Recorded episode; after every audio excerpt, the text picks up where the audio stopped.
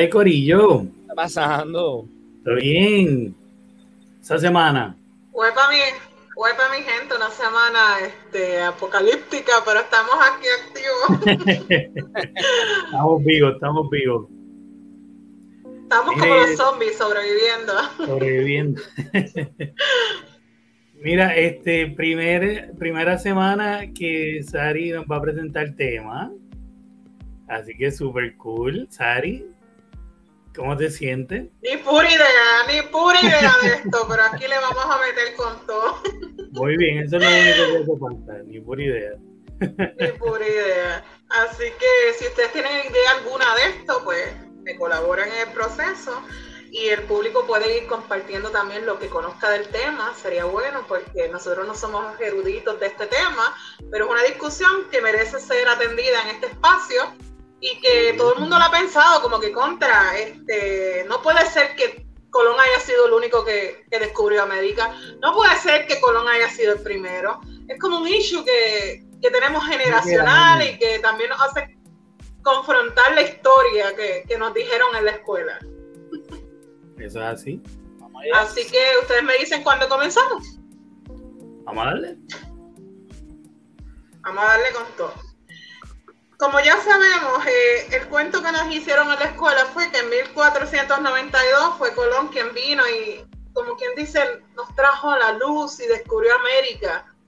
Que nadie más había tenido esa, esa visión de llegar a estas tierras y, y contactó a esos indios aldeanos y y de ahí compartió todo para nosotros de acuerdo a nuestros libros Exacto. en la escuela.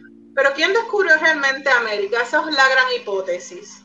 Eh, hay una teoría muy famosa que dice que había un náufrago, que lo conocen como el protonauta, que es el piloto, que le dijo a Colón el, la cantidad de distancia que tenía que recorrer para poder llegar a estas tierras. Él fue como quien dice, eh, el pescadito que le dijo, mira, este es el camino, por aquí tienes que ir. Exactamente, fue como la carnadita. Y esta persona es identificada, porque todo esto son mitos, leyendas, teorías. Yo no tengo aquí un dato aquí congruente como tal. Es, es, conocido como Alonso Sánchez. Esta Alonso. persona, pues, es la que se, sí, se le identifica y se le atribuye que Colón haya conocido cuál es la ruta que tiene que haber recorrido para llegar a América. Luego de eso, que esta es la teoría más aceptada, esta es la, la, segunda teoría es la teoría más aceptada, la teoría más popular, la teoría que casi todo el mundo de verdad piensa que esta es la correcta, que es la de los vikingos, mil años después de Cristo. Leif Erikson, desde Groenlandia, eh, llegó a la tierra de Terranova, en, en Canadá, y ahí realmente encontraron este, estructuras que cumplían con, con la, los requisitos de las estructuras similares a los vikingos. Y en esa época eran bien populares las sagas, este, las historias acerca de los vikingos. Y también en las, las, pruebas estas que están haciendo de ADN, que tú pagas online y te hacen la prueba ah, para saber tu genética.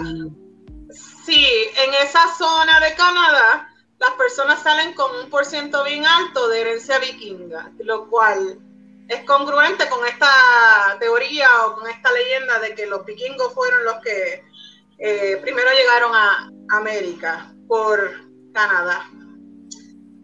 Eh, hay eh, construcciones de terrón, de madera similares a las construcciones. Lev Erikson regresó a Europa y pues hubo una situación, porque vinieron dos veces supuestamente, y en la segunda, pues hubo mucha tensión porque ellos vienen con muchos hombres y no había mujeres, y estaban cruzando con los nativos de ese lugar, y supuestamente mm. los indios se rebelaron, se rebelaron, pero ellos son los dueños de esa tierra, este, ah. se rebelaron y tuvieron una tensión bien fuerte con los vikingos porque pues no había mujeres, tenían como que mucha tensión sexual mucho sándwich de salchicha. Entonces, no sí, ya tú sabes. Y eso no prosperó. Y por eso pues terminaron este abandonando esas tierras aparentemente. Pero yo pienso que nunca las abandonan, porque al cruzarse genéticamente siempre queda. Sí, ya, ya queda eh, la, Sí, sí, ya todos estamos mezclados. Eh, la tercera teoría, que es popular, es la de China, del siglo XV. Este nombre yo no sé cómo decirlo, pero lo voy a zumbar. Ustedes me dicen si lo han escuchado. He. No sé, es, mi vida, pero mi respeto para He. Se dice que él visitó América en 1421 y que pues lo que se le atribuye a ellos es, ellos piensan, los que defienden esta teoría, que es cierto que los chinos vinieron primero porque se encontraron eh, porcelana, eh, otro tipo de artes y piezas de ornamentales que son típicas de China en lugares como Perú y en Chicago. Estoy despierto, estoy despierto, ¿qué pasa? ah, yo estoy, aburriéndolo. Así que no le gustó la historia de China. Eso es Mercedes, Mercedes montándose la Josian, eso es, eso es algo recurrente. Pero mira, el, chisme que te tengo es este. Hay un revolú con, con un mapa que se le atribuye a él, que este mapa este, tiene como los dos hemisferios, las dos partes del mundo, y dicen que era de él, pero supuestamente no, que esto es de más atrás. Así que estamos hablando de, de 70 años antes de Cristóbal Colón ese mapa bien antiguo que era atribuido a este chino, pues no era de él. Eso fue que él se decía que era de él, pero no era de él. Y pues básicamente esa es como quien dice la evidencia o lo que ellos se sustentan de que el mapa es la evidencia de que él recorrió las tierras porque él tenía documentado cómo se veían esos dos espacios. En esa época tú sabes que la gente creía que la tierra era plana y había unos issues, creen que se iban a ir por el barranco. Así que, pero ese mapa en esa época era algo grande. Caer, exactamente. sí, era algo grande ver ese mapa, aunque para nosotros ya es una tontería porque nosotros estamos adaptados de siempre. La cuarta hipótesis también es China, pero esta es de Hui Shen. Este era un monje. Hui Shen, 499. Mi respeto para nuestros hermanos chinos también, porque tenemos una pinta también de ellos. Este, 499 años después de Cristo, descubrió un país, este, él aparentemente llegó a América y lo llamó en sus relatos, en sus historias, porque esto por tradición oral, esto es como que, según contó aquel. Exacto, aquel dijo que aquel dijo. Sí, y en, esas narraciones de la historia de recorrido que él hizo entre una parte desde China hasta donde él fue, que fue una isla que lo llamó Fusan, eh, eran 8.000 kilómetros de distancia eh, el recorrido, lo que medía. Entonces, pues hoy día se piensa que esos 8.000 kilómetros eran Canadá, que fue por el estrecho de Berlín, de Beijing, que entraron. Así que esa es la otra teoría. O sea, en otras palabras, que como él narraba esa distancia, alguien se sentó, sacó cuenta y esta es la distancia desde, desde China hasta Canadá. Exactamente los 8000. Sí, los 8000 kilómetros. Eh, la quinta teoría es del siglo XIV. Esta es, perdonen el nombre si lo digo mal, esta es africana. Pero esto es creíble también porque tú sabes que nosotros tenemos mucho de africana. Eh, Abu Dhabi, segundo. Entonces, él, básicamente, él le puso mucha importancia a recorrer esta parte del mundo y hizo una gran inversión para poder moverse. Fue tan grande esa inversión y su interés en querer ir a explorar, porque esto es una cuestión de negocio, ¿no? no es que ellos venían a, a traernos flores acá ellos, que querían sacarnos lo que pudieran, negociar y, y si podían vendernos también. Exacto, Exacto. de mercadeo y por ahí para abajo. Sí. Lo que hay, Chester. Saludos a Chester de Texas. Hi, Chester. Entonces, pues esa es la otra parte del cuento, porque la gente piensa, ellos vinieron a descubrir, no, no, ellos vinieron a ver qué se llevaban. A ver qué Así que esto es un inquilino Sí, esto es un inquilino que venía a tu casa a cavarte la nevera, a ver qué se llevaba y si se podía se llevaba los muebles y te gustaba de la casa. La nevera te llevaba, exacto. Así que si tú le das un break, te botan de la casa y te sacan. Y esto es lo que estaba pasando. Y era como tipo pirata. Todo el mundo, en todas partes del mundo, exploraba, buscaba para supervivencia. Y todavía este sigue pasando. lo que pasa es que es coño. como nos está sucediendo a nosotros, que lo que es nuestro, pues ya no parece tan nuestro, parece que ya no vivimos en nuestra isla, pero bueno, eso es al final que lo vamos a discutir. Dicen que todo vuelve, pues la moda de, de, la reconquista parece que volvió. Sea la mala la jodida moda.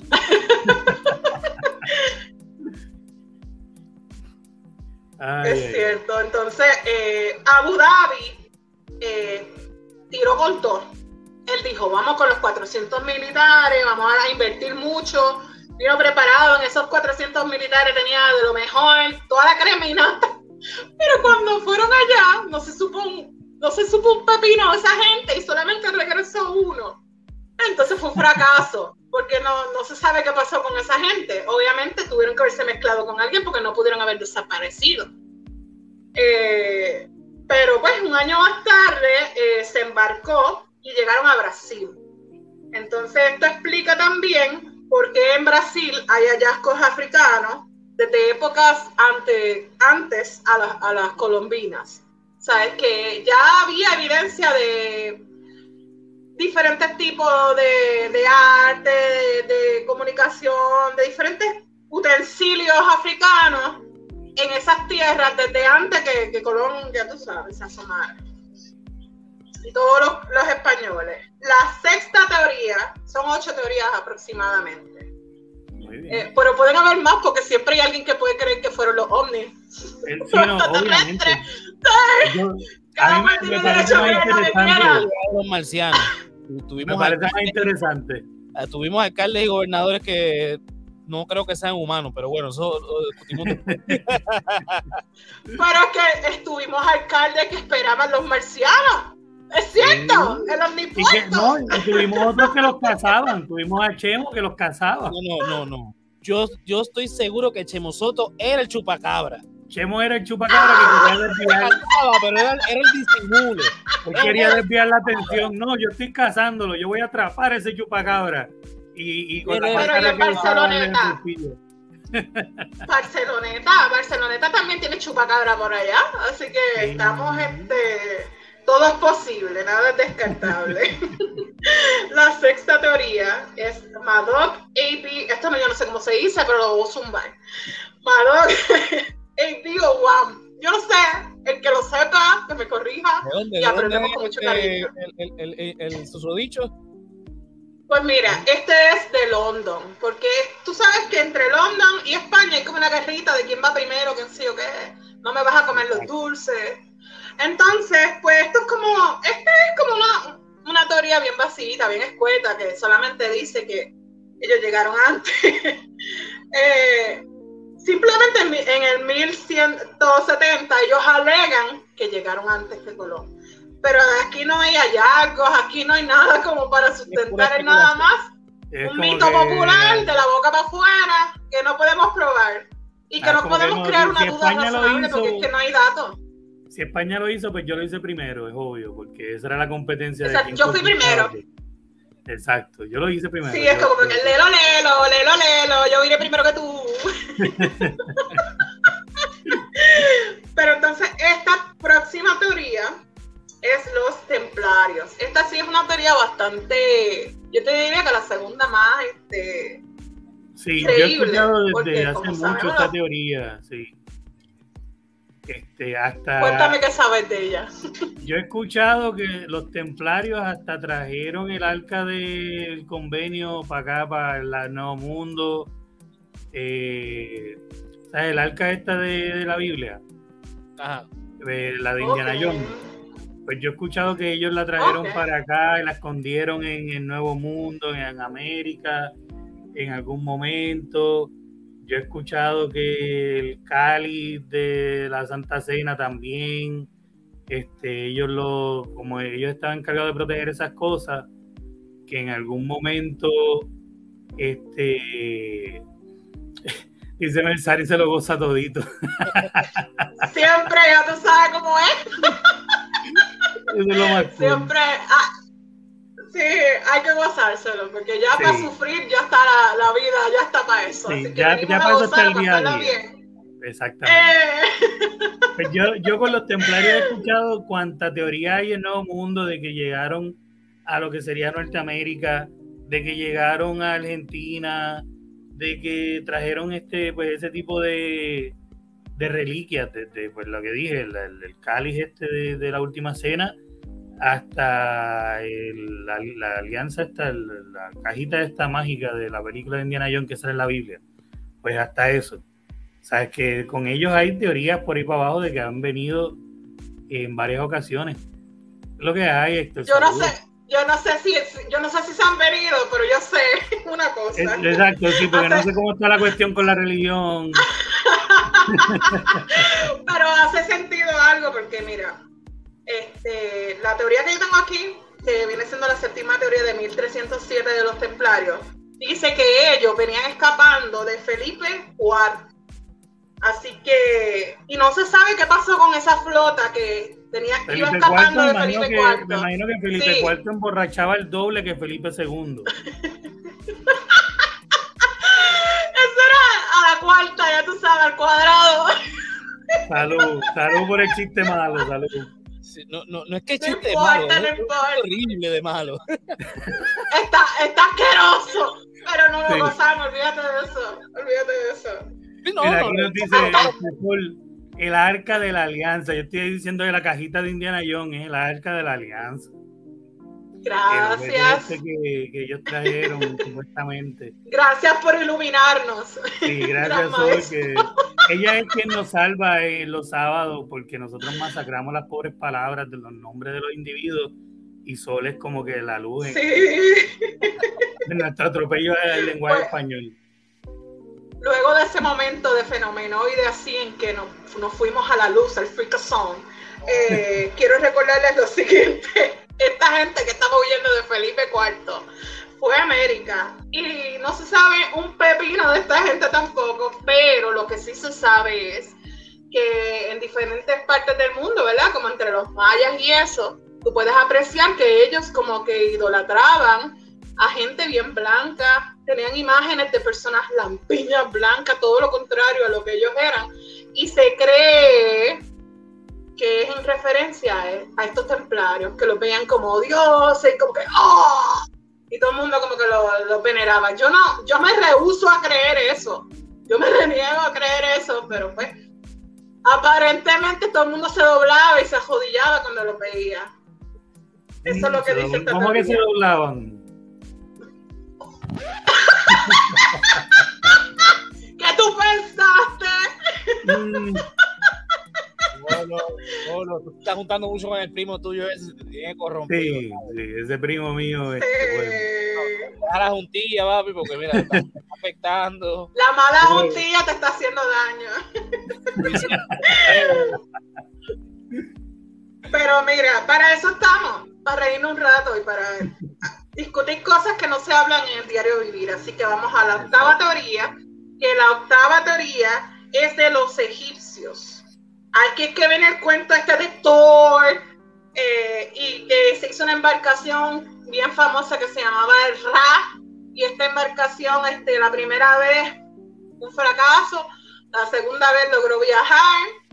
Eh, realmente no sé qué pasó con eso, pero sí, eh, eh, es consonante con nosotros, ¿verdad? Porque hay rasgos egipcios en toda Latinoamérica, pero también se dice que el primer ser humano, ah, las pirámides, como puedes ver, las de América y las egipcias. Sí, son bien similares. Estamos viendo, mira, las de Giza y las pirámides que no nada más están, eh, o sea, están en todo el nuevo mundo, desde hay, pirámides en, en, Canadá hasta la punta allá abajo, o sea, están, no es nada más las que conocemos que son famosas en el área de Centroamérica. Sí, hasta la punta es una pirámide. Este, y, y, el detalle es que nosotros tenemos demasiado. Ah, esto es otro dato. Encontraron una momia negra.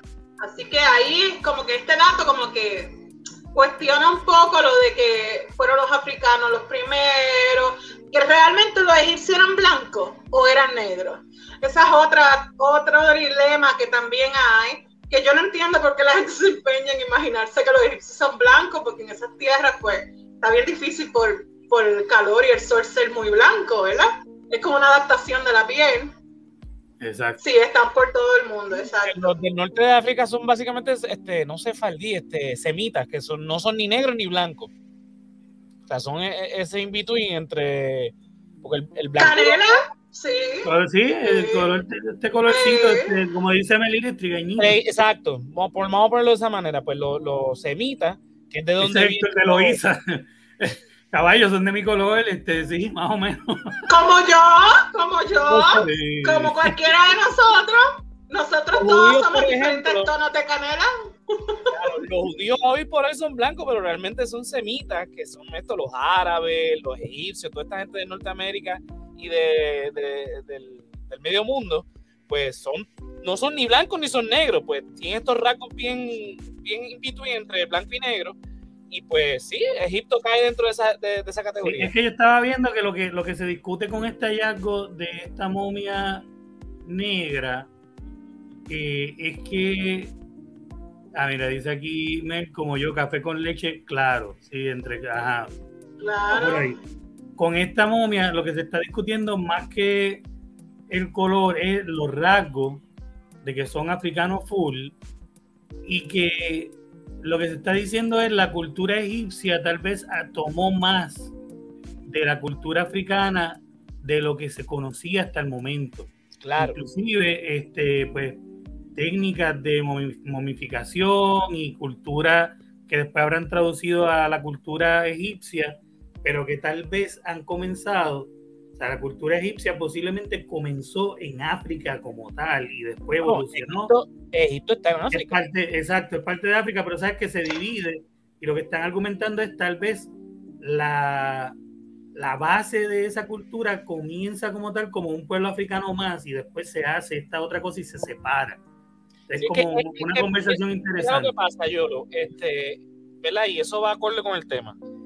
Nosotros estamos acostumbrados a, a aprender la historia de una manera eurocéntrica. Entonces, Totalmente. los europeos no van a concebir ni van a, a- a- de- bajo ningún precepto, ellos van a aceptar que en África habían imperios eh, tan grandes como lo que fue Roma, lo que fue Grecia, etcétera. Entonces, como Total. Egipto está en, en el norte y es evidente el poderío que tenía Egipto, pues siempre tratan de como que no, Egipto es una cosa aparte a lo de África. No, no, eh, eh, esto es parte de África, es parte de todo lo que es el continente africano. Y lo mismo pasa con las otras teorías que, que estaba hablando Sarilu. Muchas de esas teorías, Europa las descarta mayor, eh, mayormente porque, bueno, tienen un punto. Eh, lo que hizo Cristóbal Colón repercutió en la historia y cambió el curso de la historia. Eso no, no, no, no cabe duda porque después de eso, pues conocemos ¿verdad? todo lo que vino después de 1492 ellos se instauraron aquí, crearon un impe- un imperio, los españoles crearon un imperio, lo, igual los portugueses, los ingleses, etc. Pero ellos obviamente descartan cualquier teoría de que los chinos, que si los africanos, que si los vikingos, mayormente porque eh, ellos le, le restan mérito a, a todos estos otros imperios. O sea, eh, eh, ellos menosprecian. Que los- ellos sí que los demás puedan hacer cosas como esa. claro, Es ellos, como que esta gente no son blancas, no creen en Dios. Por lo tanto, porque esa es bárbaros, otra, esa, esa es otra. o sea, las cosas que nosotros hacemos las hacemos en nombre de X Dios y Él nos dio esta, esta eh, nos dio esta visión, nos dio esto, por lo tanto, esta digo, gente... aunque los vikingos que, los, supuestamente los vikingos que llegaron a América ya eran cristianos. Sí, pero no estaban en la, no estaban en la agenda del cristianismo. Claro, porque eh, eran bárbaros. O sea, acuérdate que todo lo que no fuera romano, que no viene de Roma, pues son bárbaros, son pueblos bárbaros. No- ¿sabes? que no, no caía con esta dinámica de, además de que no nada más que eran bárbaros, sino que no eran españoles en el caso o ingleses. ¿sabes? Necesitamos decir que lo hicimos en nombre de nuestro Dios, bajo nuestro término, y que lo hicimos nosotros, porque si no alguien puede reclamar eh, que, que tiene derecho a esto. No le dieron derecho a los que vivían ahí, le van a dar derecho a los que dijeran que vinieron antes. Exacto. Pero hay muchas teorías, más allá de, ¿verdad? de la especulación de los arqueólogos, por lo, que, lo mismo que está diciendo Sarilu, que se ha encontrado evidencia arqueológica que cuestiona la, la teoría de cómo se pobló América, por ejemplo. Porque en el área que, que, que menciona Sarilu, que en el norte de, de, ¿verdad? de Canadá, se han encontrado vasijas, poblados que evidentemente abandonaron y que lo dejaron ahí, que son vikingos. En Sudamérica, tanto en el norte de Brasil, se han encontrado cosas que corresponden más a culturas africanas y en el lado de Perú, de Ecuador, se han encontrado cosas que vienen más de Asia. China, en Perú. Exacto. No solamente China, lo que pasa es que China es, posiblemente el más... Eh, todos los, pueblos que mencionó Salilu son pueblos que eran navegantes. Ahí está el detalle. O sea, es imposible pensar Colón fue el primer navegante que llegó a América cuando la navegación eh, llevaba siglos y todos estos otros pueblos ya tenían, ya saben, o sea, los chinos conocen, la navegación antes que los europeos. O sea, que era, era posible que llegaran a, hasta América. Eh, lo que pasa es que, pues, lo que hizo Colón, que murió sin saber que descubrió un continente, porque él, pensó que llegó este, a, Japón y a China. Él toda la vida, este, hasta que murió, pensó que llegó hasta allá. De hecho, cuando llegó a Cuba, como la vio tan grande, dijo, ah, ya, ya llegamos aquí, bájense ahí y buscan a Gran Can. Y los, navegantes, pues está bien, vamos a buscar. Cuando volvieron, eh, señor Colón, ahí no estaba el Gran Can, lo que hay un montón de hombres en la pelota y no hay ningún Gran Can. Este, sí, exacto, y también eso, que solamente llegaron por el Atlántico, porque pues, la gente piensa que estos expertos en navegación nada más conocían una sola corriente. Claro. También eh, el hecho de que cuando llega Colón a América, España, todavía no existía realmente. Se vino a formar después con Carlos V. Eh, pero en este momento, esos reinos que conforman hoy día España, estaban en un momento bollante. Entonces Isabel la Católica dijo, pues sí, vamos a financiar y vamos a ir a la gente para allá. Y obviamente al traer la conquista y colonización, pues ellos hacen un cambio en la historia significativo, en la historia eurocéntrica volvemos lo mismo. Porque todo esto recuerda que se llama descubrimiento de América cuando aquí había gente ya y, y, y civilizaciones gigantescas. Los aztecas, los mayas, los incas, los mismos taínos estaban en un momento eh, eh, eh, floreciendo como sociedad. Ya tenían casi todo el Caribe conquistado. Eso que obviamente ellos le llaman descubrimiento. Nosotros no tenemos por qué llamarle descubrimiento acá porque aquí ya había gente viviendo. Lo que pasa es que ellos descubrieron. Este es el nuevo mundo. Pero aquí había en Puerto Rico, por ejemplo, hay evidencia arqueológica de que hubo seres humanos 5.000 años antes de Cristo. Así que imagínate el resto de América, el, continente. Sí, totalmente. Sí, y habían unos, habían unos hallazgos en Puerto Rico que estaban buscando, que eran como una escritura, no sé si han escuchado esa noticia, que están documentándolo para poder sustentar que había como un, un tipo de parecido a los jeroglíficos, pero no son los petroglifos que es como un abecedario taíno, lo estaban montando. Eso todavía no, no sé si está este, corroborado, pero estaba en proceso de... Era una noticia este, de hace como dos años por ahí. Sí. Dice, Mer, no, dice Mer, no sé, para mí que Colón algún favor le hizo a la reina para que le diera las joyas para financiar el capricho de ese viaje. Sí, eso para que le dé la joya o algo hizo. Sí, alguna joya le, alguna joya le pulió a la reina. Mira, Mercedes, para que, para que sigas en el bochinche, ya que te, encanta, no sé dónde se puede conseguir, te voy a averiguar dónde puedes conseguir esa serie. Pero esa serie se llama eh, Isabel, son creo que tres temporadas, es sobre la, la, la, reina Isabel, precisamente cómo fue que ascendió al trono. Este, Exacto, la joya, le pulió la, joya. Mira, está buenísima esa serie porque es bastante fiel a la, historia, ¿verdad? Tiene algunos detallitos que le ponen un poquito, de maquillaje, pero habla también del descubrimiento de América y está buenísima, te la recomiendo. Te voy a conseguir donde la puedes conseguir. Sé que es de Radio Televisión Española. Eh, la serie es bastante viejita, digo, bastante viejita, que sé yo, 10 años. Pero que habla sobre ese detalle de las capitulaciones de, Santa Fe, creo que se llama ese contrato.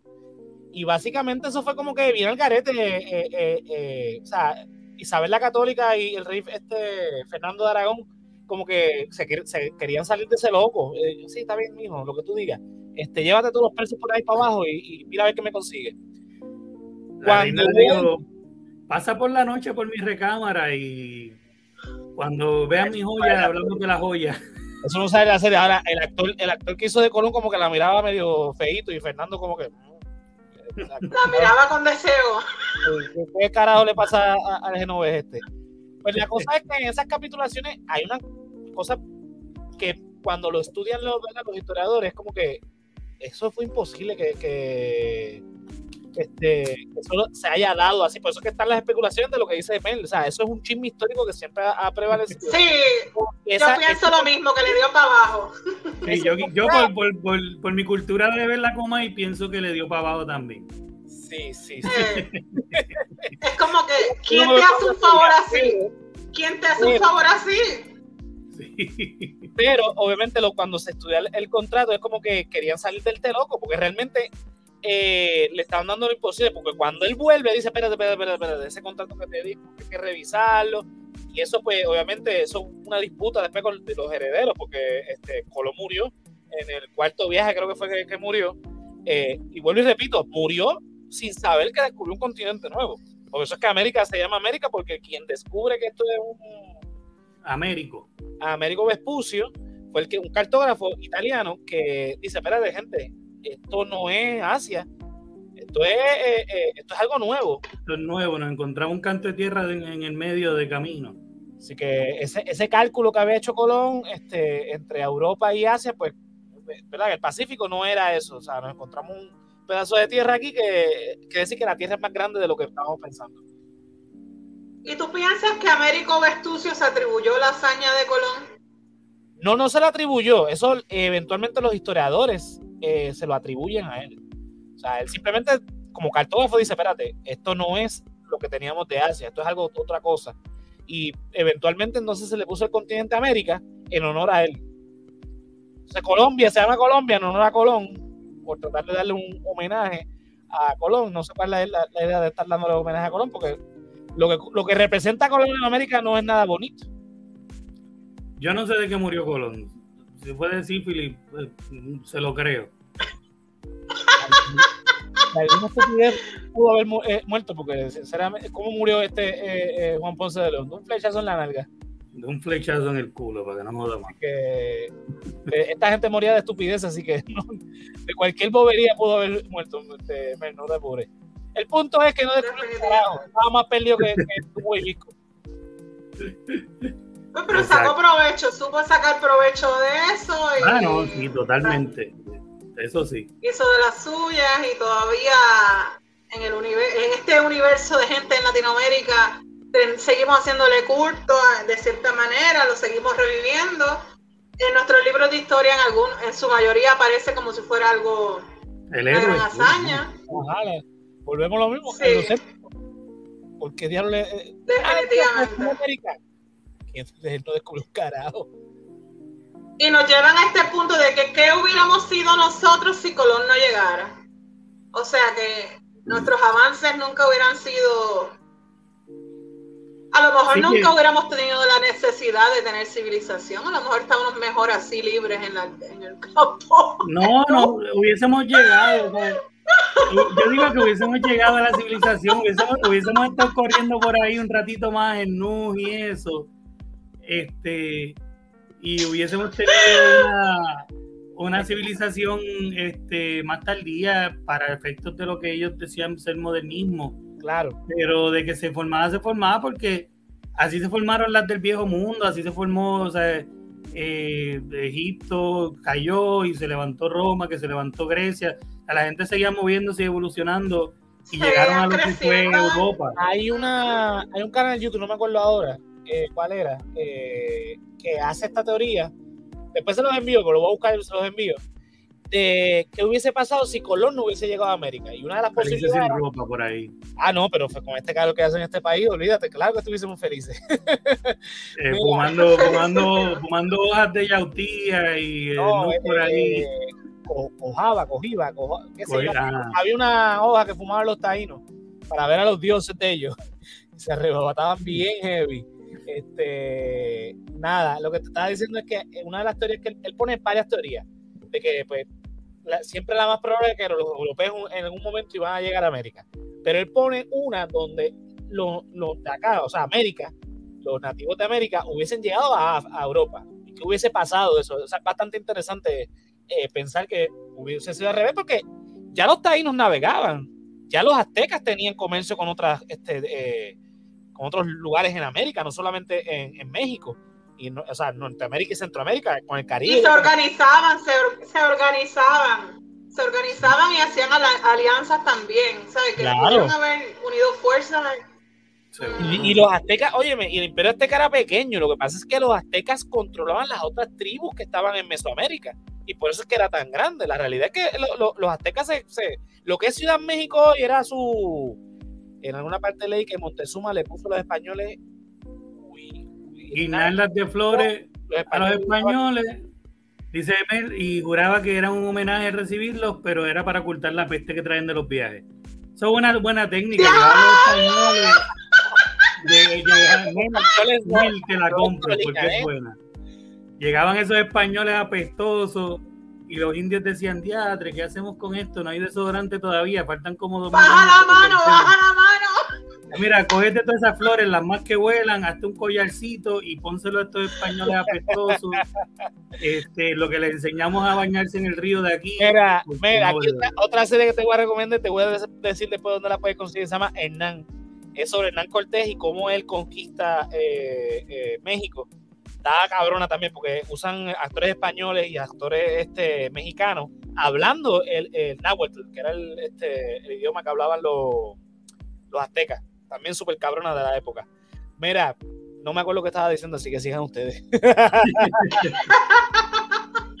no, vamos a seguir allá. yo, yo me quedé, me quedé pegada con esto del baño. Este, yo he notado que nosotros los puertorriqueños como que tenemos una alta cultura de que por todo nos bañamos.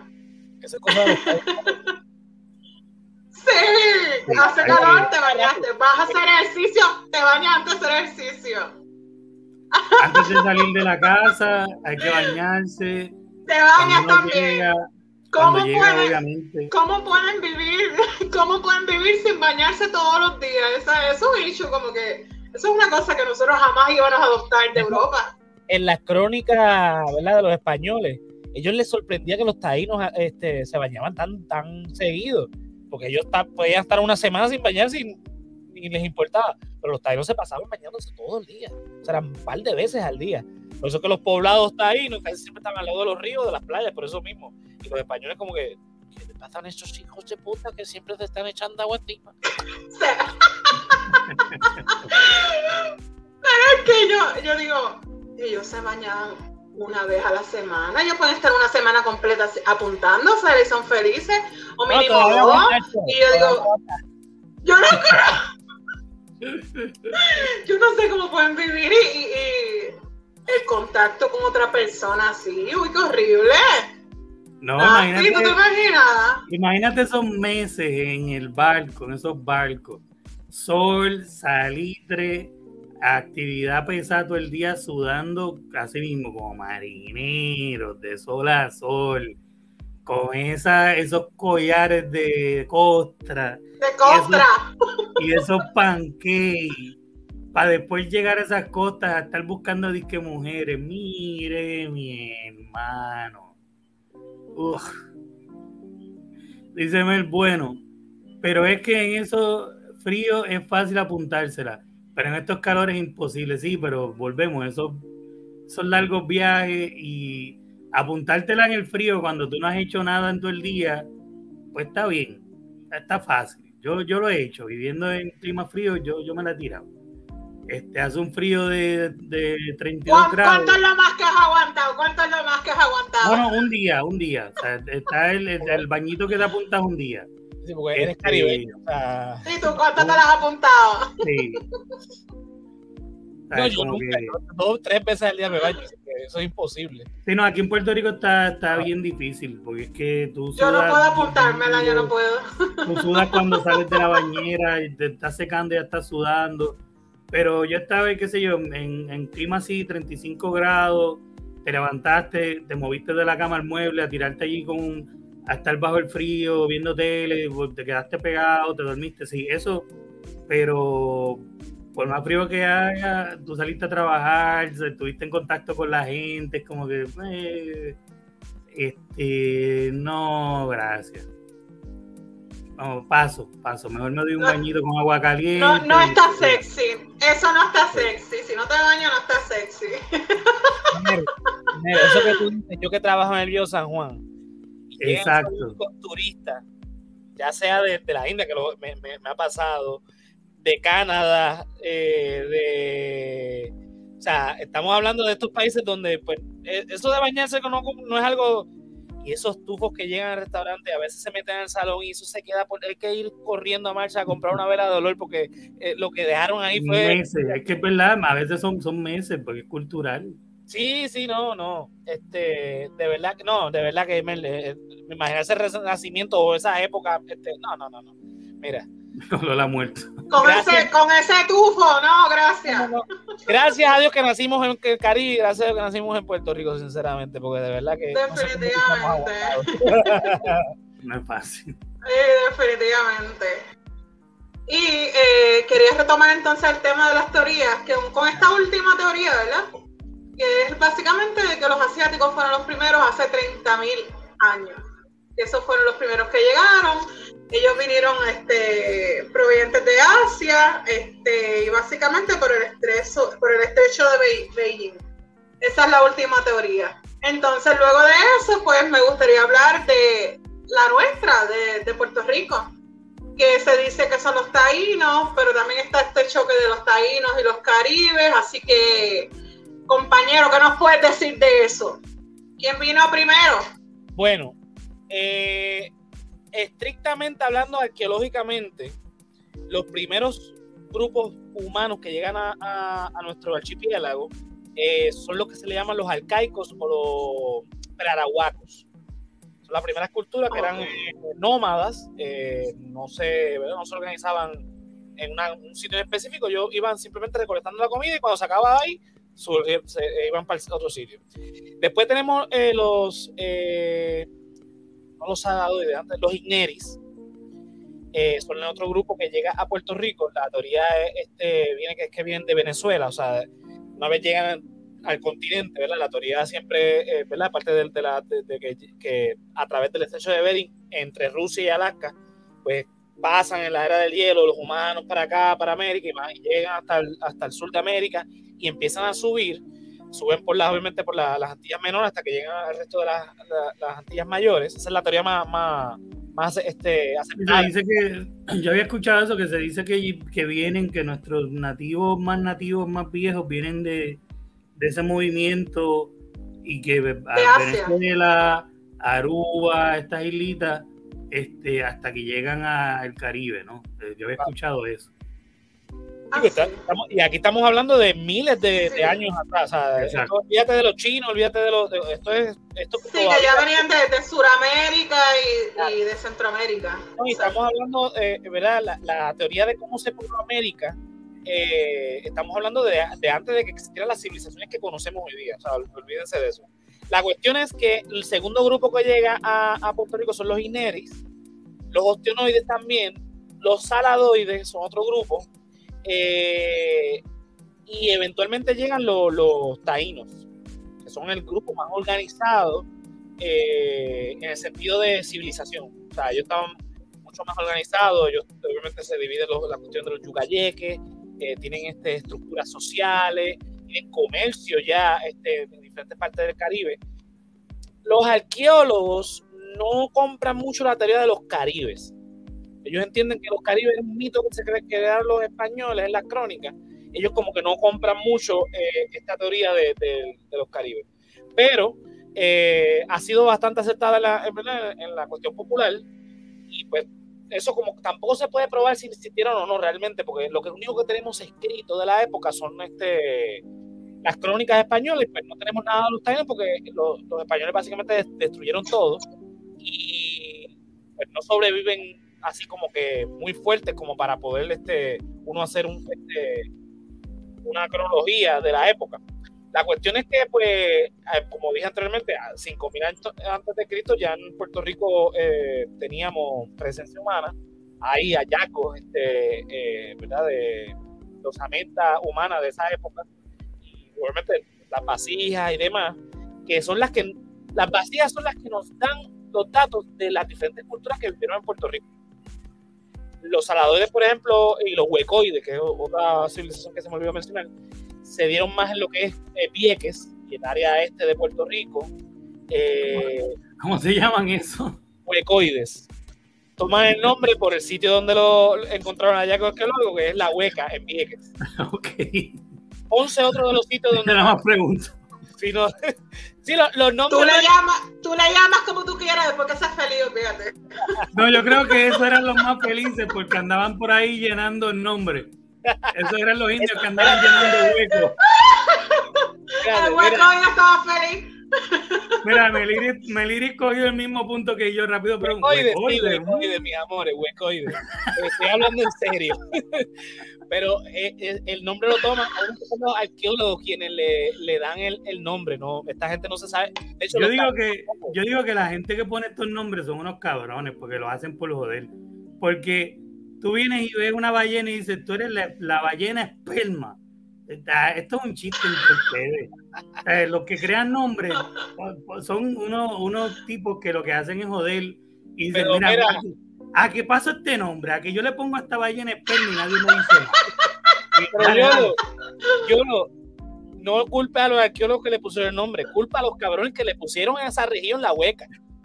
Exacto. A- a- de ahí viene el nombre de los huecos. Bueno, nos Pues encontramos la la región hueca, de la hueca, ¿verdad? Es buen punto. La región de la hueca. ¿Qué se hace en Pues esa tú estabas por la hueca. Ah, ¿Qué hacían en la hueca, güey? Rellenando huecos. Te ¿Qué fue bien, te fue bien. Pues la culpa es de ellos. ¿Quién le puso la hueca a esa región? Pues no sé. Pues mira, lo- los hallazgos este, ¿verdad? más antiguos en Puerto Rico se han y los más, donde más ha habido en, en Ponce, en Vieques. Palo, eh, ¿Sabes dónde es el puente del Indio en el Expreso 22? Sí. Pues, ese puente se llama el Puente del Indio porque ahí precisamente se encontraron un montón de hallazgos eh, de diferentes culturas, no solamente taínas, de diferentes culturas eh, precolombinas. Y obviamente pues se hallaron porque se iban a construir los pilotes, se sacó todo la de estos y lo demás, eso no se ha explorado. Es un sitio ahora mismo que hay un montón, es un sitio arqueológico muy importante pero que no se ha explorado porque simplemente no hay el dinero o no quieren soltar el dinero para eso. En ese momento se descubrió porque iban a construir eh, eh, ¿verdad? los pilotos del, del puente cuando encontraron eso, pues detuvieron todo, sacaron todo lo que pudieron, el resto lo enterraron, lo dejaron ahí y no lo tocaron. Lo que sí pudieron sacar, pues están ahora mismo en, en un sótano en, en la Universidad de Puerto Rico, cogiendo polvo, literalmente. O sea, esa, esa es la importancia que le dan a, a- a ese tipo de, eh, ¿verdad? de hallazgos arqueológicos en Puerto Rico. Por eso es que no conocemos mucho de, de- de lo nuestro, más allá de las crónicas de los españoles. Y es lamentable porque los taínos no solamente estaban en Puerto Rico, estaban en, el resto del Caribe, eh, principalmente en, lo que es hoy día Haití la Española, que esa isla lo- lo- lo- los taínos le llaman Haití, eh, Jamaica y Cuba también llegaron a, ir, todos esos nombres son taínos. Eh, a donde voy con esto, el punto importante de, de- de- por decirlo de, en palabras este, europeas, la nación taína era Puerto Rico, origen. O sea, era el punto más importante. La capital. Básicamente. Donde tenías que ir a pagarle Hacienda, si tenías que pagarle Hacienda, pues el edificio de Hacienda estaba en Puerto Rico, en la capital. Exactamente. Y probablemente para, para llenarle el pecho a Mercedes en Ponce. Puerto Rico era la parte Obvio. no era el norte, era el, sur de Puerto Rico. Ah, obvio, tiene que ser en Ponce, obviamente. Mire que soy de Bayamón, esto me dolió a mí en el alma más que a nadie. Tendré que decir eso. Gracias a Dios llegaron los españoles y, Puer- y Bayamón se convirtió en la verdadera capital de Puerto Rico. Eso nadie me lo va a quitar. ¿Dónde tenemos el aeropuerto? Perdóname. Carolina. Ah, ok, ok, pues, pues como iba diciendo, Carolina es, es la capital de ¿Y- Puerto Rico. ¿Dónde se fundó Caparra, que fue el primer poblado de, de- de español de, de los americanos? Ah, los españoles me la pelan. Yo lo que sé es que Ah, ahora en la actualidad. Ahora te la pela. ahora en la actualidad, el aeropuerto internacional de Puerto Rico está en Carolina. Pues ¿Y a quién entonces se lo atribuyen? ¿Cómo? ¿A quién se lo atribuyen? El- ajá. ¿Dónde, dónde, ¿Dónde dicen que está el aeropuerto? Porque sí está en Carolina, pero ¿de dónde? El aeropuerto internacional de Carolina. Son Juan. Ah, no, esos Cuando son tú llegas, tú llegas a- a- al aeropuerto y dices que llegaste a San Juan, no a Carolina. Ah, sí, pero esos son la gente que pobrecita no sabe mucho, no, la, la escuela no les enseñó bien como a Meliri. ¿ves? Mira, rápido se tiró a San Juan. Meliri me conoce hace como 20 años y se atreve a llevarme la contraria cuando sabe que... Mira, pequeños saltamontes, déjame ilustrarlos en este momento porque están en el error. Yo tengo que hacerlos llevar a la luz. Así que beban de mi fuente y entiendan algo, amores. Que la verdadera patria es Lares. Así que todo el mundo me la, me la masca. Lares. A mí me que pela, hagan fila, que, hagan fila, sí, hagan fila, que la la que es. Así que, Eh. Lares, donde fueron a independizar el pueblo, el, el país, el otro día lo pensaron los españoles. Los, los pilotos me, lo, me la pelan también este, para seguir Mira, aquí con el control. contestando a Mercedes. Saludos a. Mercedes. Pon- No, ponme, ponme- no, ponme el, de, el de Anyways en algún programa de, de resaltador de ese. Aquí. Era, dice Bayamón Mercedes. Anyway, en algún programa del resaltador quedó establecido que Bayamón es un pueblo ratón. Y después dice saludos a Fefo, que tiene que haber sido quien metió las manos ahí. Sí, pero este, es a lo- eh, eh, Mercedes, vayamos, no es un pueblo ratón. Pueblo ratón es este Toalta, por ejemplo. que, que donde estoy yo ahora mismo. Toalta, eh, que es un barrio más de Bayamón, es un pueblo ratón. Eso No, no, un pueblo ratón es San Sebastián, un pueblo Ah, de mira la traidores. otra. Mira la otra. Ay, Dios mío. San Sebastián del Pepino. Es más, por culpa de San Sebastián del Pepino porque Lara perdió. Mira la Por otra. eso mismo, esos traidores. O sea, los españoles ya estaban esperando a los lareños ahí. ¿Qué pasó? ¿De independencia? Sí, eh, pues, te Nos vendieron, nos vendieron, Conste. nos Yo no he vendieron dicho por que cuatro nadie es un limbes. pueblo ratón. Yo nada más digo que Carolina es la capital de Puerto Rico, que eso está más que claro. Este, Carolina.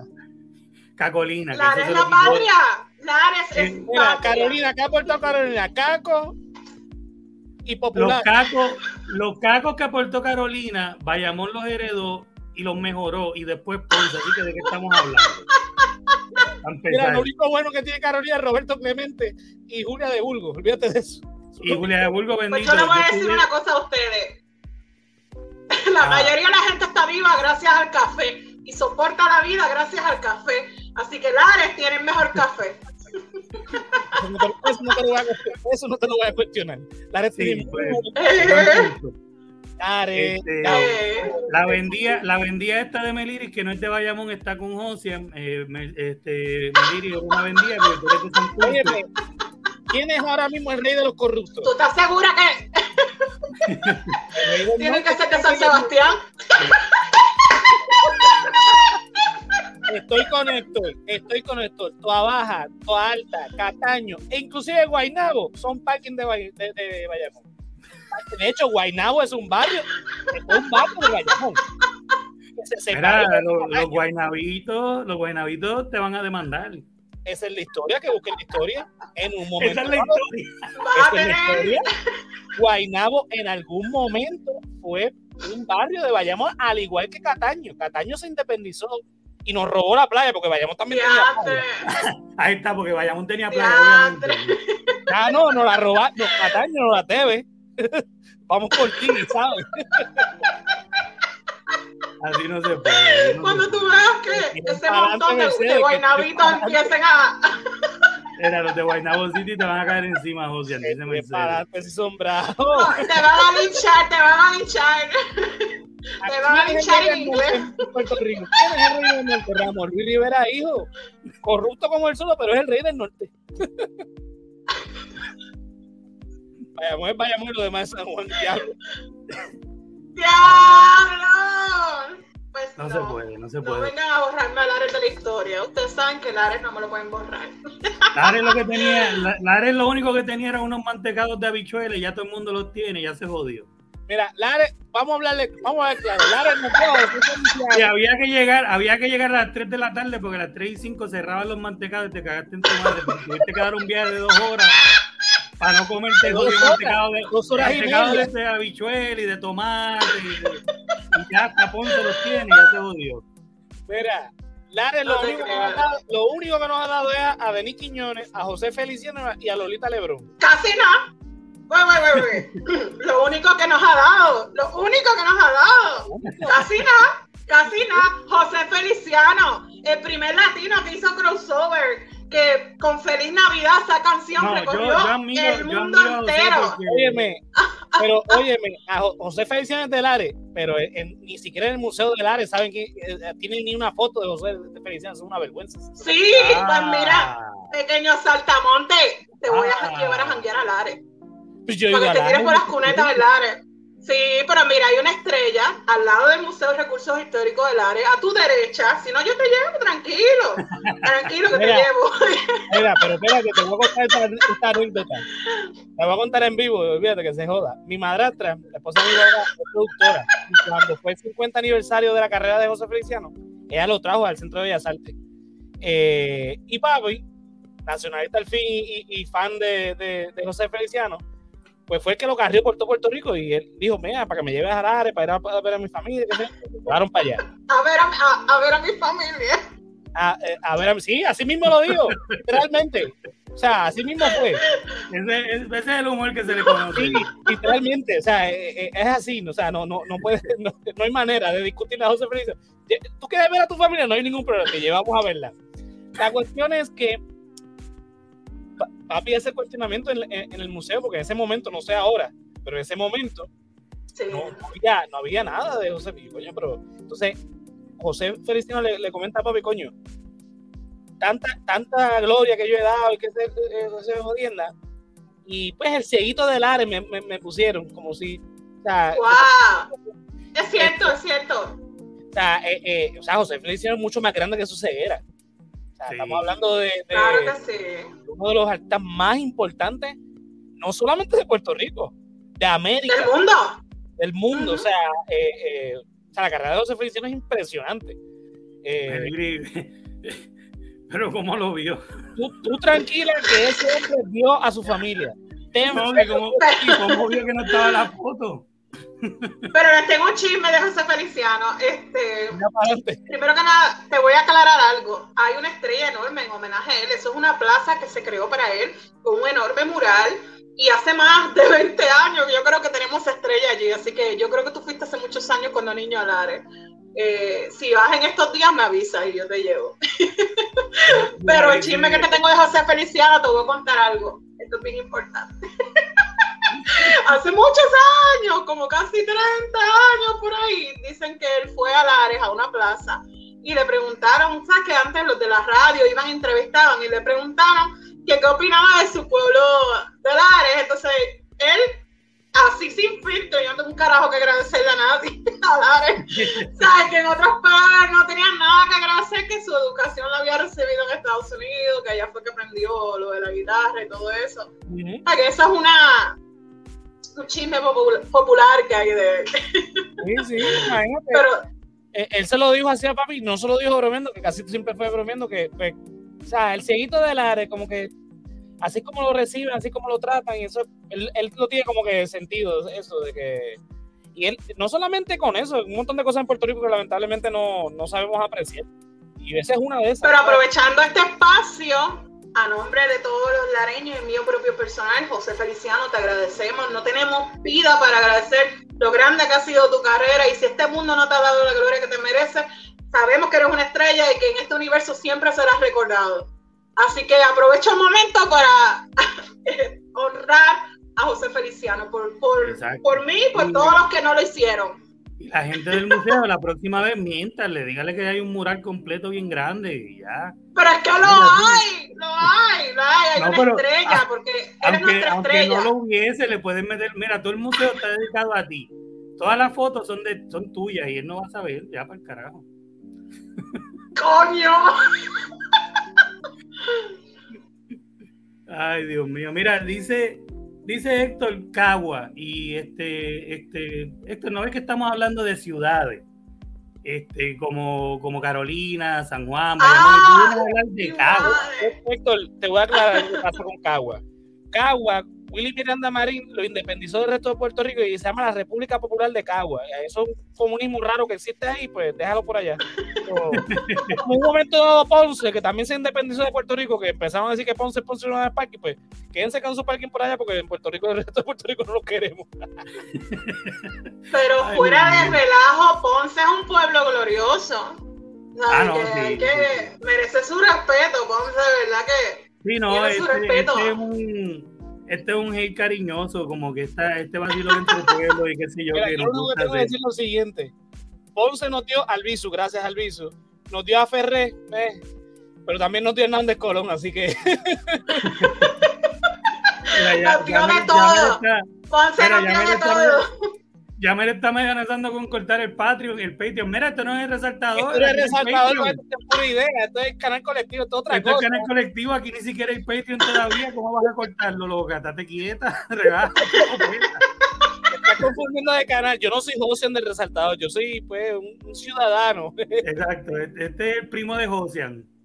Aquí no tenemos ni pura idea de nada, pero nos lo disfrutamos el proceso. Y si el público tiene algo que decir, que nos lo diga también y aprendemos. Y esto es un proceso así de aprender. También. Oye, uh -huh. Mercedes últimamente nos, nos, está, nos está amenazando mucho con el tema del Patreon. ¿Verdad? Sí. Imagínate, quiere cortar un Patreon que no existe todavía, que es el de Colectivo 1. No, pero tenemos que transmitir un día desde Ponce y ella nos va a invitar a una cerveza cada uno en Ponce. Exacto. Ya, ya estamos invitándonos a la casa tuya y cocíname ese día. Este, y grabamos desde tu casa.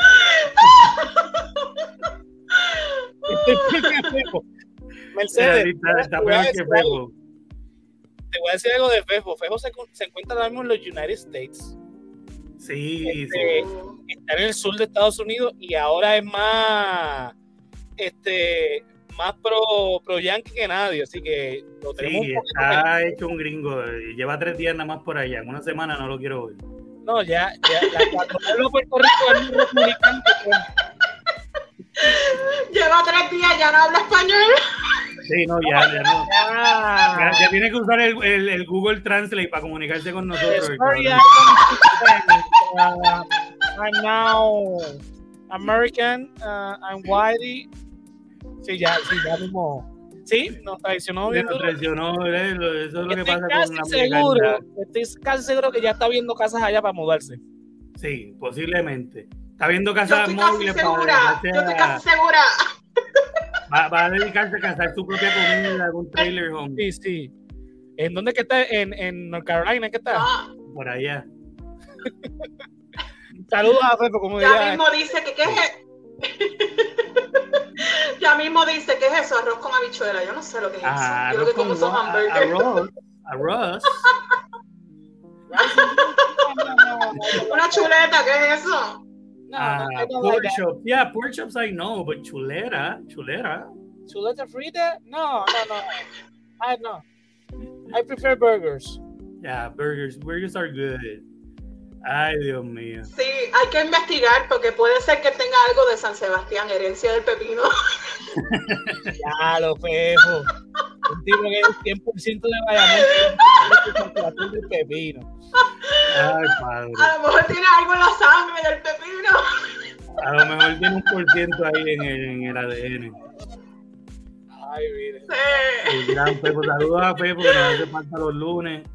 Este, lo queremos mucho, así que que se, que se divierta por allá, que, que la pase bien con, con nuestros amigos gringos en Estados Unidos. Dice aquí, Mer, antes de ir con el tema, ayer fue la entrada senior a la clase de graduanda de mi hijo, un día fenomenal, a menos de un kilómetro de donde estábamos, acribillaron a uno frente al restaurante a plena del día. Mm. Bastante, sí, bastante normalito, lamentable, pero es... La violencia en Puerto Rico se ha tornado. Eso lo podemos discutir en Resaltador de la Realidad porque eso es un muy buen tema a discutir, Sí. el tema de la violencia. Eh, cómo el Estado ha tomado esta cuestión de la violencia y eso se ha traducido también en la población. Y lo hemos estado viendo en los últimos días, ¿verdad? Porque que si asalto, que si secuestro, que si ese tipo de, de- Es lamentable, pero eso tiene una razón de ser y pues, la podemos discutir este, en el saltador cuando volvamos a la Sí, isla. ya Mel, Mel se apuntó, ya dijo que sí. Así que está pendiente por ahí, Mercedes. Bueno, vamos a seguir con el tema. ¿Qué nos queda, este, Sari? Ya Estamos estamos, básicamente es la comparación, sí, ya es la comparación con Puerto Rico. Ya el compañero nos habló datos históricos de, de Puerto Rico, de las teorías de los caribes y de los taínos, básicamente esa es la discusión.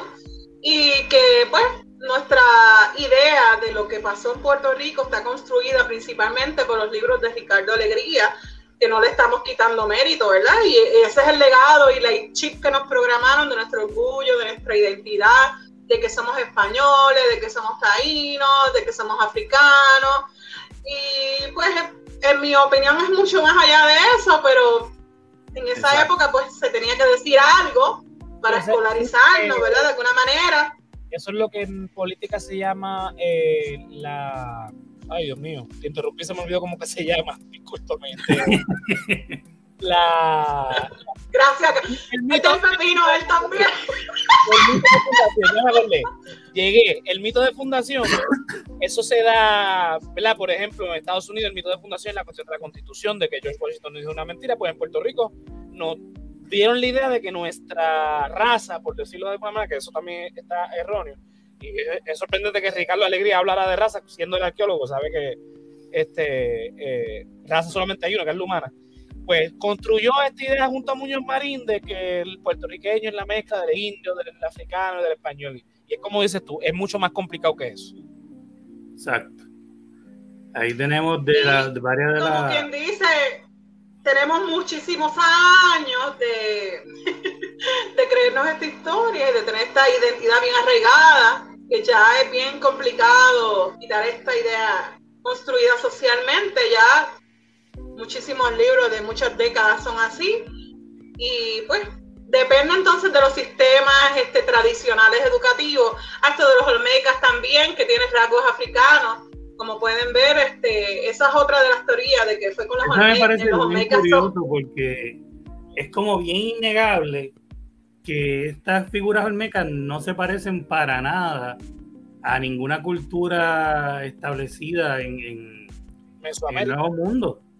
Este, y... de esta cabeza no se sabe nada. No. Nada. Y, que eh, este tipo de... Eh, de diseño está alrededor de África en diferentes civilizaciones y exclusivamente luego en el Nuevo Mundo aquí.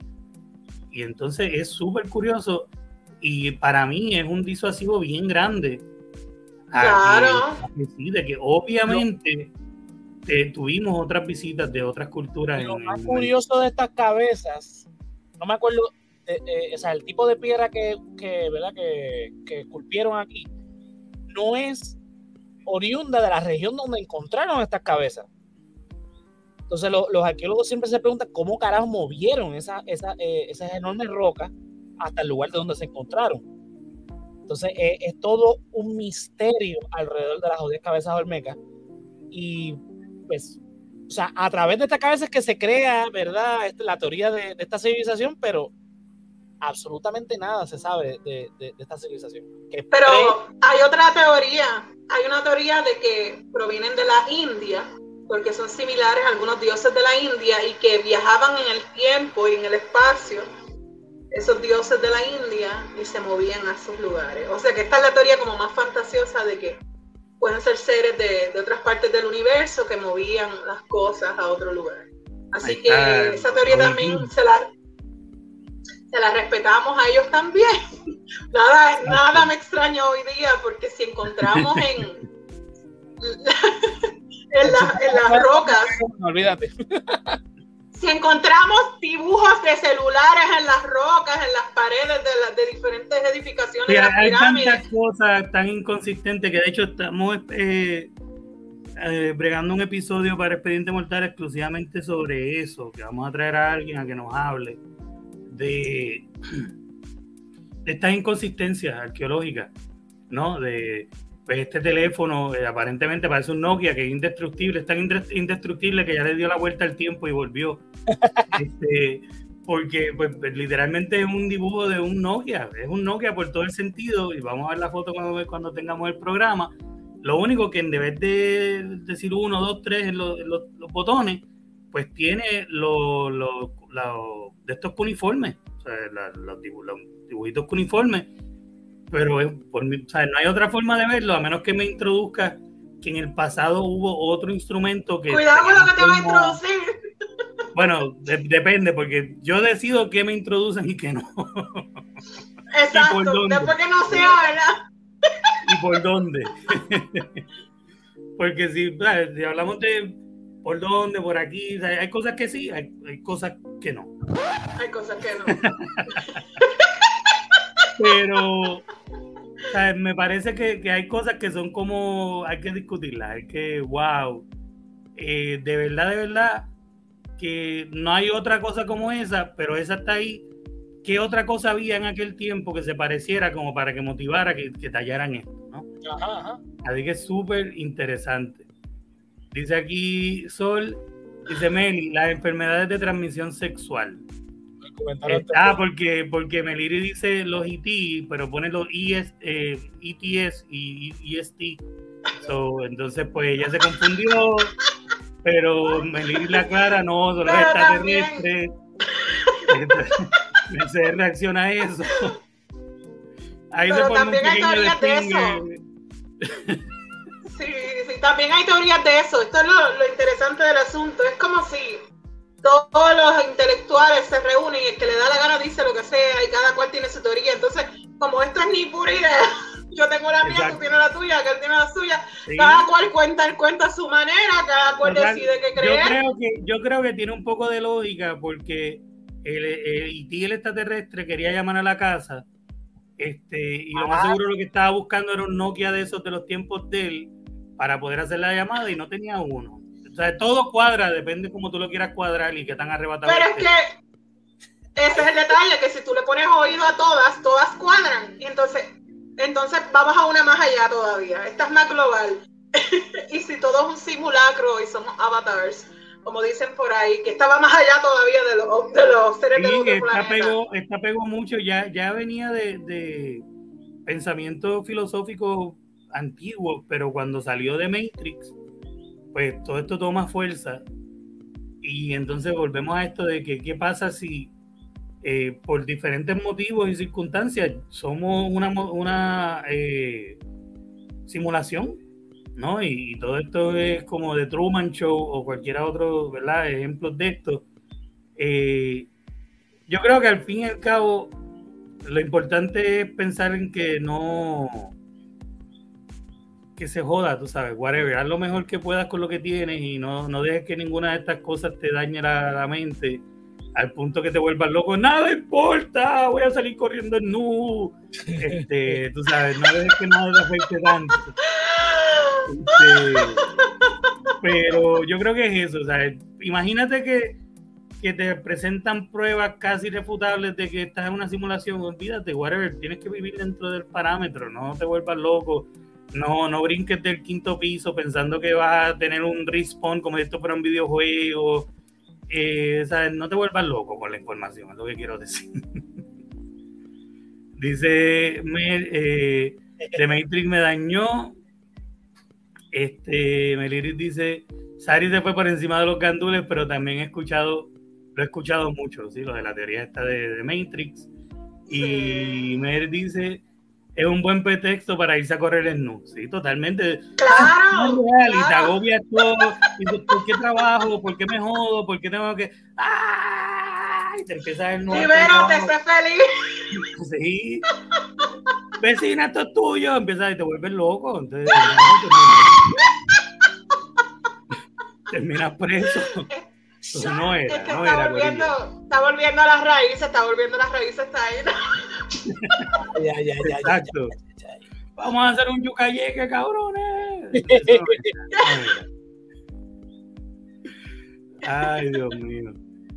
Este, dice aquí, Sol, hablan del Babolinoquia, así, el teléfono este milenario. Y entonces aquí está Mercedes muerta de la risa considerando si salir corriendo en nu ahora o no.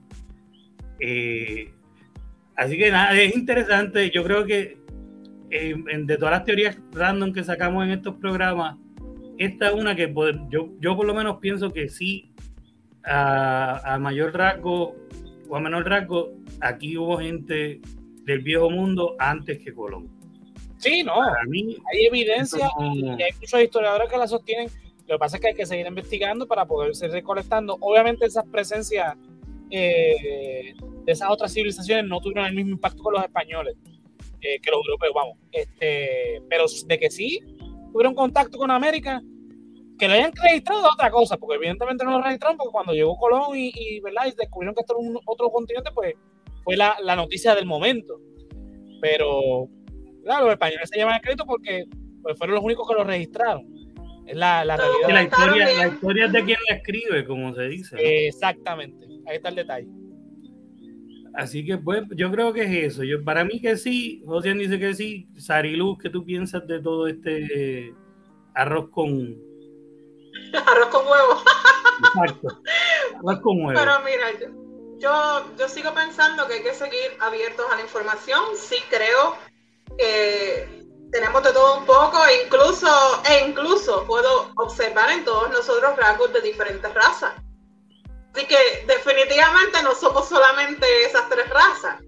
Eh, definitivamente hay mucho que aprender, hay que estar bien abiertos a esa información. Yo todavía no me caso con ninguna teoría. Eh, también tengo otras teorías espirituales, así que no me puedo comprometer con ninguna, no me puedo comprometer con ninguna teoría física porque yo voy más a lo espiritual. Eh, pero eh, estamos abiertos al conocimiento, así que nunca es tarde para aprender y todo lo que venga lo vamos a leer, lo vamos a analizar y darle espacio a discutirlo, porque si que yo me pongo a buscar a las cuatro patas cada uno, todos hacen sentido. Yo digo, coño, es verdad. Todos todo, bien explicados, todos son... Eh, sí, todos te venden una idea todo depende de que, tan, tanto uno haya bebido, que, tan, que tanto uno haya. O sea, todo depende de cómo te la expliquen y qué tan jodido uno esté cuando te la están explicando. Y no solamente eso, que también hay historias de arqueólogos que mentían. Hay tanta gente que en esa época nos, nos metía el cuento mongo, con tal de hacerse famoso.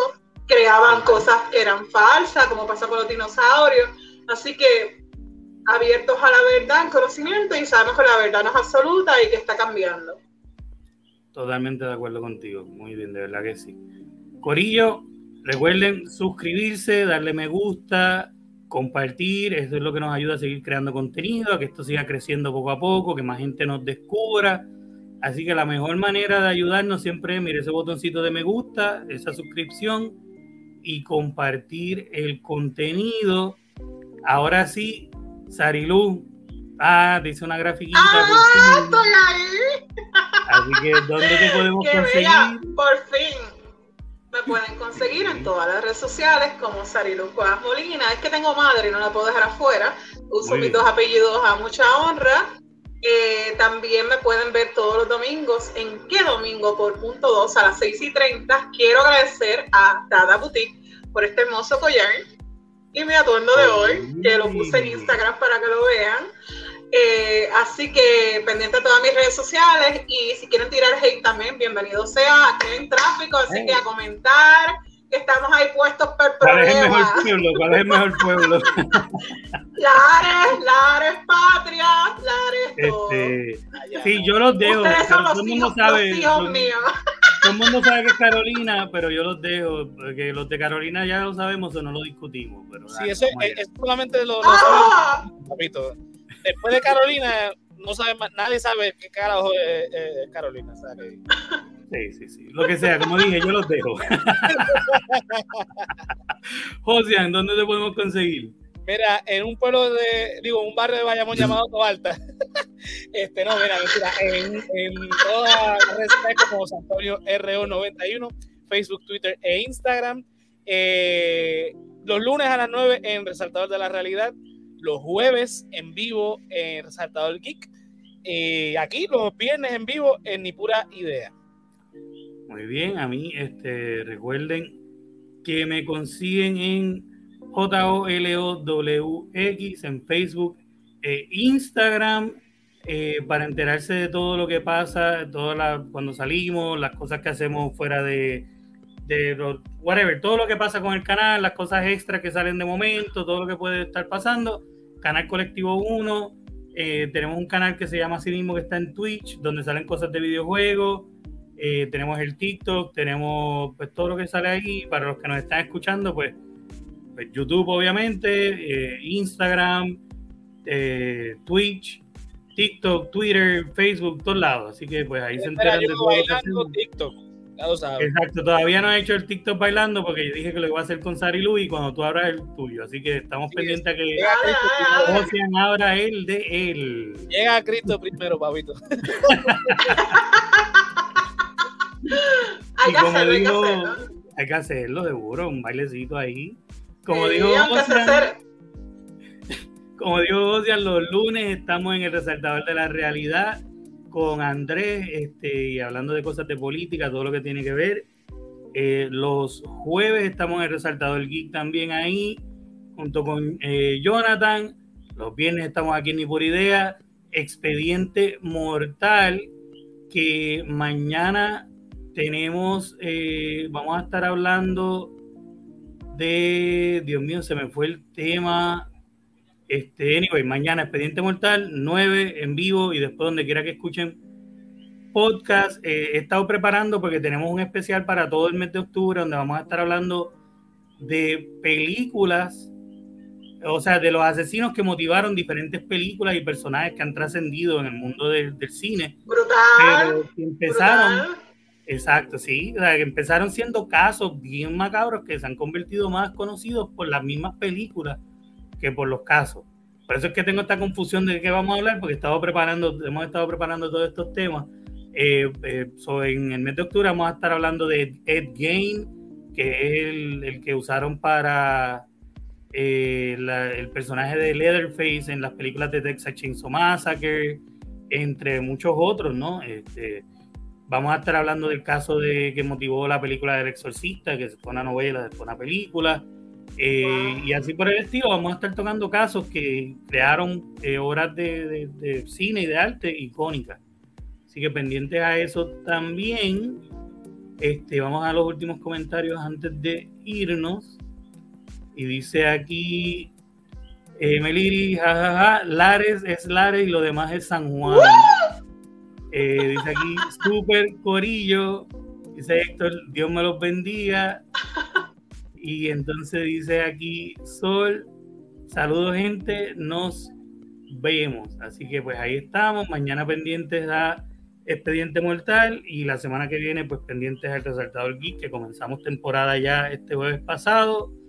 Y los vemos entonces aquí de nuevo el próximo viernes con otro, eh, pues nada, otro episodio de Ni Pura Idea. Corillo, hasta la semana que viene. Que la fuerza las acompañe. y pura idea. Bye.